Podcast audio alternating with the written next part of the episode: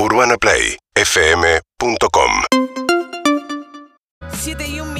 de la mañana y en esta jornada con casos récords, entrando ya, transitando, no entrando en la segunda ola de golpe, ¿no? Una, una crecida eh, muy abrupta. Hace dos semanas nada más estábamos con casos planchadísimos y la proyección que es esto que pasa con el coronavirus, ¿no? Que es exponencial, que cada día va creciendo a una velocidad que hace que hoy estemos ya con más, ayer, de 20.000 casos, un récord total. En este contexto, a la mañana, tempranito, Carla Bisotti ayer eh, decía que, eh, bueno, que en las próximas horas se va a conocer un decreto que estamos esperando. Se habló de que se iba a publicar hoy en el boletín oficial. No se publicó en el boletín oficial el decreto, disponiendo por un plazo acotado de nuevas restricciones no tenemos dudas que vamos a llegar a, un acuerdo y vamos a poder comunicar una estrategia no solo del AMBA, sino de todo el país para poder lograr esto que es muy concreto. Son tres semanas de un esfuerzo más grande para lograr vacunar a quien tiene más riesgo de morir. No estamos en la misma situación que el año pasado. Tres semanas para vacunar es lo que pide Carla Bisotti, pero si bien eh, Fernán Quiroz, el ministro de Salud de la Ciudad de Buenos Aires, dijo que hay una, avances en las conversaciones, bueno, no hay un acuerdo entre la ciudad y la nación y sobre todo la provincia. La provincia viene pidiendo a Axel Kisilov un cierre a las 10 de la noche y total hasta las 6 de la mañana por lo menos. Y la ciudad contempla a las 12 de la noche, pero tampoco están convencidos. ¿Qué decía Fernán Quiroz? Estuvimos a hacer una muy buena reunión que avanzamos muchísimo en un diagnóstico certero de lo que está ocurriendo y en algunas alternativas. Vamos a trabajar en cuáles son las mejores medidas que tengan el mayor impacto sanitario con el menor dolor y eh, eh, daño económico, afectivo y social para la ciudadanía el menor dolor y daño porque están teniendo en cuenta el impacto sobre la economía. Bares y restaurantes también son una parte importante de la actividad económica en la ciudad de Buenos Aires. Ayer hubo una reunión de Juntos por el Cambio que sacaron un comunicado muy duro, muy severo, eh, planteando que el gobierno insiste con una estrategia fracasada en cierres innecesarios de la economía y en estas palabras lo ponía Cristian Ritondo, el diputado del PRO.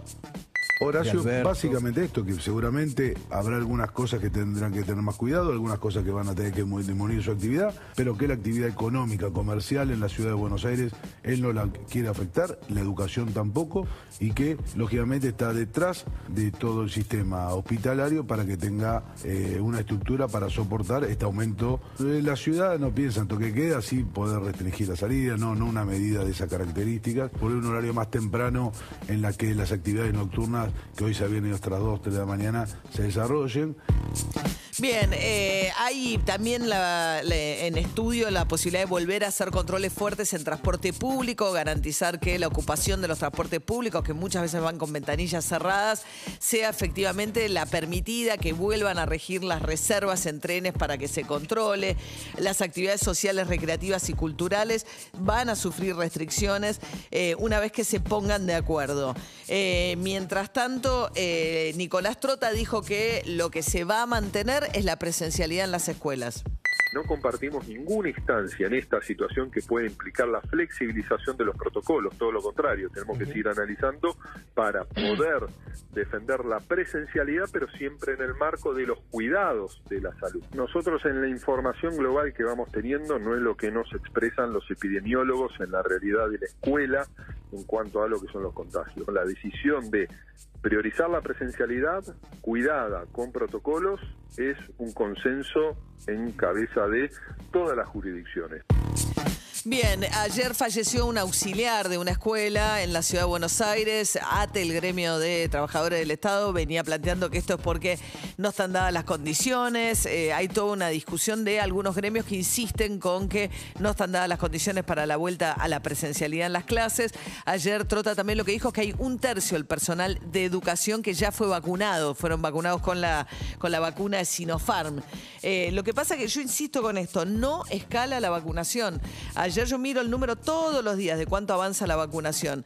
Ayer se completaron 4 millones y medio de dosis y ves que van a 100 mil, 150 mil, pero no hay un salto. Y tenés repartidas, digamos, llegaron al país 7 millones 300 mil dosis y se dieron 4 millones 300 mil. O sea, tenés casi 3 millones de dosis para dar. Y no se están dando eh, un salto cualitativo. Ayer la provincia de Buenos Aires, que dice que esta semana escaló la cantidad de turnos que va a dar, dicen que llegaron al millón y medio de dosis dadas y se va a sumar en la ciudad de Buenos Aires. Luana Volnovich anunciaba que el PAMI va a estar también participando en el operativo de vacunación para los adultos mayores de la ciudad de Buenos Aires.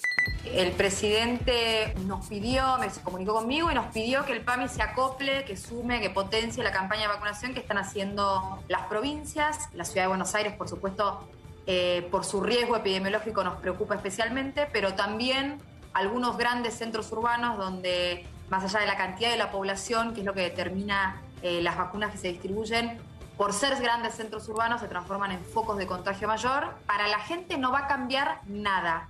Es decir, el turnero que hoy existe para afiliados del PAMI y para la población en general eh, va a ser el mismo, no va a cambiar nada. Nosotros, eh, desde la Ciudad de Buenos Aires, el PAMI, el gobierno, nos vamos a, a acomodar, a organizar para que se vacune más en más lugares el turnero, el turnero es decir, la forma de obtener turno sigue siendo la misma, eso es lo que quiere decir, me parece una palabra inventada, pero está bien, digo, eh, que lo aclaro nomás porque, porque es un tema eh, importante para los que todavía no sacaron turno, la aclaración que hace es que seguís sacando turno de la misma manera, lo que puede pasar es que en lugar de asignarte, qué sé yo, ir a vacunarte a una cancha de fútbol, te asignen ir a vacunarte a algún lugar que monte el PAMI o directamente que el PAMI vaya a domicilio. Tema vacuna fue un tema ayer con la presentación de Carla Bisotti en el Congreso, los diputados le exigieron explicaciones y salió un rumor que yo no sé dónde había salido de que supuestamente el gobierno rechazó una donación de vacunas por parte de los Estados Unidos, versión que ayer tuvo que desmentir también Alberto Fernández. Sí, fue una nota de Román Lechman en Infobae donde hacía un comentario, o sea, hacía referencia que eh, Biden había eh, donado vacunas a México y a Canadá y en una conversación Alberto Fernández había dicho, eh, yo más que donaciones quiero pagarlas. Pero no hacía referencia a que Estados Unidos le había ofrecido a la Argentina donarle. Donarle. Ah. Sino que hacía una referencia a que Alberto Fernández en una conversación había dicho eso. Y se dio a entender que como, eh, como Estados Unidos le donó eh, dosis a Canadá y a México, también le había, ofrecido, a la Argentina. Ah, ok, Carla Bisotti también desmintió haber rechazado la donación de vacunas por parte de Estados Unidos. Nosotros desde el Estado Nacional no hemos recibido y muchísimo menos rechazado una donación de vacunas. No, no es cierto. Nosotros cuando escuchamos esa información, mucho antes que salga en los diarios en relación a la posibilidad de, de Estados Unidos tuviera disponible vacuna inclusive para adquirirla, nos contactamos por diferentes vías, a través de Cancillería, a través de la Dirección de Internacionales, a través de em, la asesora presidencial Cecilia Nicolini también, que, es la, referente en relación a, relaciones internacionales del presidente, eh, y eh, lo hemos solicitado y de hecho seguimos en contacto. Bien, Carla Bisotti también recibió muchos cuestionamientos eh, sobre el tema del vacunatorio VIP en este contexto, los diputados de la oposición. Yo lo que no entiendo, yo hubiese aprovechado, y, está bien lo vacunatorio VIP, pero digamos, me parece que hay, algunas preguntas todavía pendientes, pero no son las más. Le preguntaron por la Pfizer, dijo que no pudieron llegar a un acuerdo con eh, el laboratorio que lo produce porque no estaban conformes con la ley que les daba eh, la protección legal ante la, la fase experimental en la cual se están ya vendiendo las vacunas pero no le preguntaron mucho por esto, por la, por la velocidad de la vacunación, que para mí es clave. Le preguntaron si un montón por el vacunatorio VIP y ella qué dijo. Cuando uno dice vacunatorio VIP, eh, cuando ustedes dicen vacunatorio VIP, cuando los medios dicen vacunatorio VIP, la población que escucha en una situación muy, muy sensible realmente puede pensar que era algo habitual de todos los días en un Ministerio de Salud recibiendo eh, personas y eh, cuando yo digo que fue una situación excepcional es porque fue exactamente eso, fue un día, 10 personas. Si, si sostenemos esa, esa eh, estrategia de seguir instalando que hay un vacunatorio VIP y que sigue reproduciéndose en todos lados, eh, lo que vamos a tener es un impacto importante en la, en la población, ¿no es cierto? Como diciendo que eso desalienta a la gente a cuidarse, ¿no? Eh, no sé. Eh. Estaba enojada, estaba enojada, ya era como la, quinta pregunta que, le hacía. Que, respondía exactamente lo mismo. Y ahí medio que se dio vuelta y le dijo: Miren, si ustedes me siguen, eh, siguen con esta línea, vamos a tener otro problema que es más allá del vacunatorio VIP.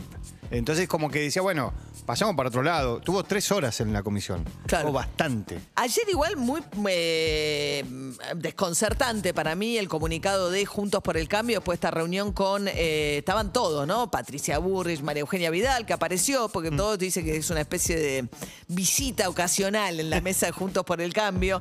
Estaba Gerardo Morales, el gobernador de Corrientes, el gobernador de Jujuy Morales, el gobernador de Corrientes. Estaban todos ahí. Y saca un comunicado, por supuesto con la participación de Macri también, que dice que ante el fracaso sanitario, la respuesta del gobierno eh, les preocupa que la respuesta repetida del gobierno sea insistir con restricciones excesivas y mal calibradas, ¿no? Hablando de la cuarentena eterna, un poco el discurso de Pichetto. Yo creo que en un contexto como uno puede revisar para atrás si el gobierno arrancó bien y después se excedió. Parte del costo de ahora es que la, decisión de decir, bueno, te meto tres semanas de restricciones, la provincia quiere cinco, eh, la ciudad dice, bueno, dos, tres, lo que fuere, es que se perdió credibilidad en el que es ese plazo y nada más. Ahora hay mayor, eh, mayores elementos para creer que va a ser así. Por un lado, porque el gobierno no quiere frenar la recuperación de la economía, pero por otra parte, porque tenés el proceso de vacunación en marcha, que si lograran escalar y os hace esa ventana, no solo para bajar la circulación, sino también para acelerar la vacunación, vos podés hacer una diferencia. Pero no les creen, porque perdieron credibilidad en el plazo, es hasta ahora y nunca más. Pero me parece poco cooperativo y poco responsable un documento de estas características en un día como ayer por parte de Juntos por el Cambio. Después podés discutir puntualmente, como está la reta discutiendo si es a las 12 de la noche, a las, a las 10 de la noche, etcétera, ¿no? Vamos a ver finalmente cuando salga hoy el decreto eh, qué restricciones rigen a partir del sábado. Sí, y más teniendo en cuenta que hay distritos donde son gobernados por, por Juntos por el Cambio que tomaron esta decisión. Por ejemplo, Mendoza.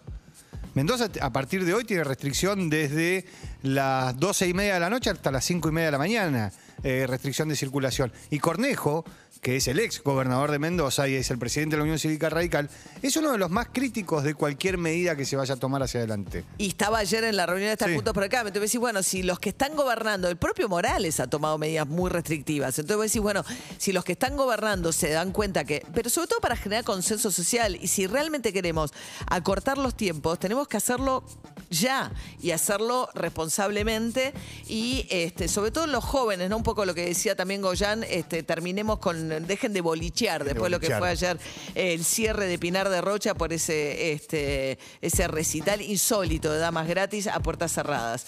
Eh, eh, mientras tanto, Estados Unidos avanza, mientras por un lado tiene la cuarta ola. Vos ves la cantidad de contagios hoy en Uruguay, está con casos récord pico en el mundo, por cantidad de habitantes, eh, digamos, Uruguay, pero tiene un nivel de vacunación espectacular. Número uno, Chile en la región, número dos, Uruguay. Y están- Uruguay nomás. están con una enorme cantidad de casos. Y algo parecido pasa en Estados Unidos. Vos tenés muchos casos hablando de la cuarta ola, pero con un nivel de vacunación espectacular.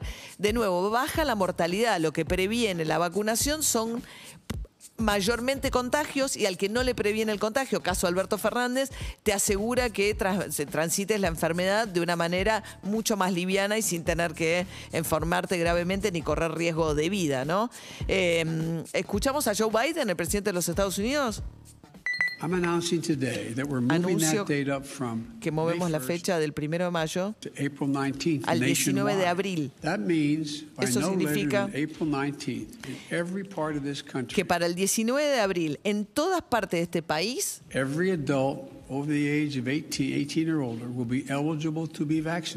every adult over the age of 18, 18 or older will be eligible to be vaccinated. todos los adultos mayores de 18 años en los Estados Unidos antes del 19 de abril, las- acá, 10 días, van a ser elegibles para ser vacunados. Vas a tener turnos y te van a vacunar. Impresionante. Y Biden que está haciendo, vamos a hablar de esto en un rato, eh, un giro a la economía norteamericana, al- a lo que es lo que se discute en el Fondo Monetario, en el Banco Mundial, en el G20 respecto de impuestos a los ricos, a las grandes corporaciones, a las ayudas a los sectores medios y más desamparados, que es impresionante el cambio de dirección y orientación que le está imprimiendo al debate mundial y a la economía norteamericana Joe Biden. Siete y cuarto de la mañana. Esto es Virus. Sin disfraz. Seguimos en Instagram y Twitter. arroba Urbana Play FM